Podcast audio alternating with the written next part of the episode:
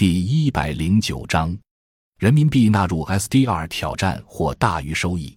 震动全球的八百一十一会改被认为是朝向更加市场化机制的改革。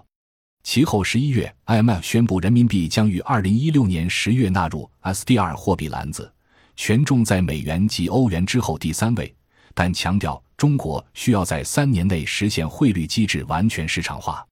SDR 是 IMF 的国际货币单位，它源于凯恩斯在布雷顿森林会议上所建议的全球货币设计。理想中，它的权重应该反映各国参与国际贸易的实际情况。凯恩斯的构想是建立一种稳定的国际货币，防止某一国货币独大，并预防长期结构性国际贸易失衡的情况。但美国一心通过布雷顿森林体系建立美元霸权，自然反对这种构想。二战后，美元成为一枝独秀的国际储备及结算货币。布雷顿森林体系结束后，美元汇价根据美国的币源战略及国内经济状况大幅涨落，国际货币体系进入混乱期。一篮子 SDR 本应该取代单一货币，发展为稳定的国际货币。理想上。SDR 是国际贸易结算的单位，并成为各国央行之间的结算及储备货币。但在美国不愿意放弃美元霸权的现实下，当前 SDR 并没有很大的实质功用，甚至称不上是货币的一种。虽然 IMF 曾经数次向会员国分配 SDR，但直至2011年1月，SDR 仍不足全球储备货币量的百分之四。所以，2016年10月1日。人民币正式被纳入 IMF 之 SDR，虽然普遍认为这是首次确认人民币的国际地位，但并不会猛然增加国际对人民币作为储备货币的需求。对中国短期而言，象征意义多于实质利益。有趣的是，美国近年在多项国际事务上均对中国严厉批评，甚至施加压力，唯独在人民币纳入 SDR 的问题上表态支持。众所周知。中国多年来一直维护货币主权，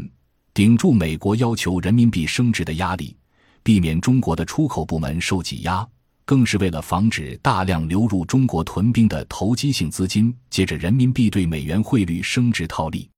但人民币纳入 SDR 对中国的货币权益来讲，则是一把双刃剑。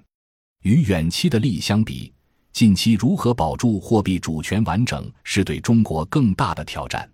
因为通过支持人民币纳入 SDR，推动中国加速开放资本项目，让美元资本可以自由进出，从中国金融市场波动中获利，同样符合下一阶段美元的战略利益。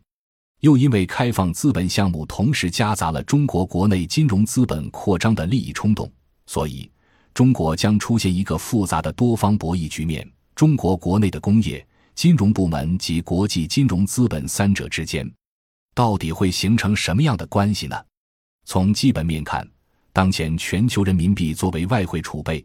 比率只有百分之一点一，需要增加约三千三百亿美元的人民币资产需求，才能达到与日元相当的水平。但中国外贸直接以人民币结算已达百分之二十六，而且随着全球人民币存款增加，对应的人民币金融产品需求亦会上升。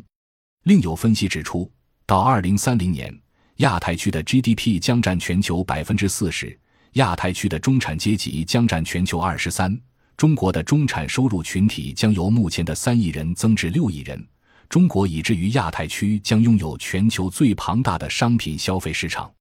到那个时候，人民币能否成为区内的主要贸易及金融产品结算货币呢？如何解决其与美国战略目标的冲突呢？这大概是预测未来十多年亚太乃至全球局势的最关键性因素了。在危机四伏的狂热金融化之路上，人类要摔倒多少次才会最终学到教训？中国会有幸成为例外吗？感谢您的收听，本集已经播讲完毕。喜欢请订阅专辑，关注主播主页，更多精彩内容等着你。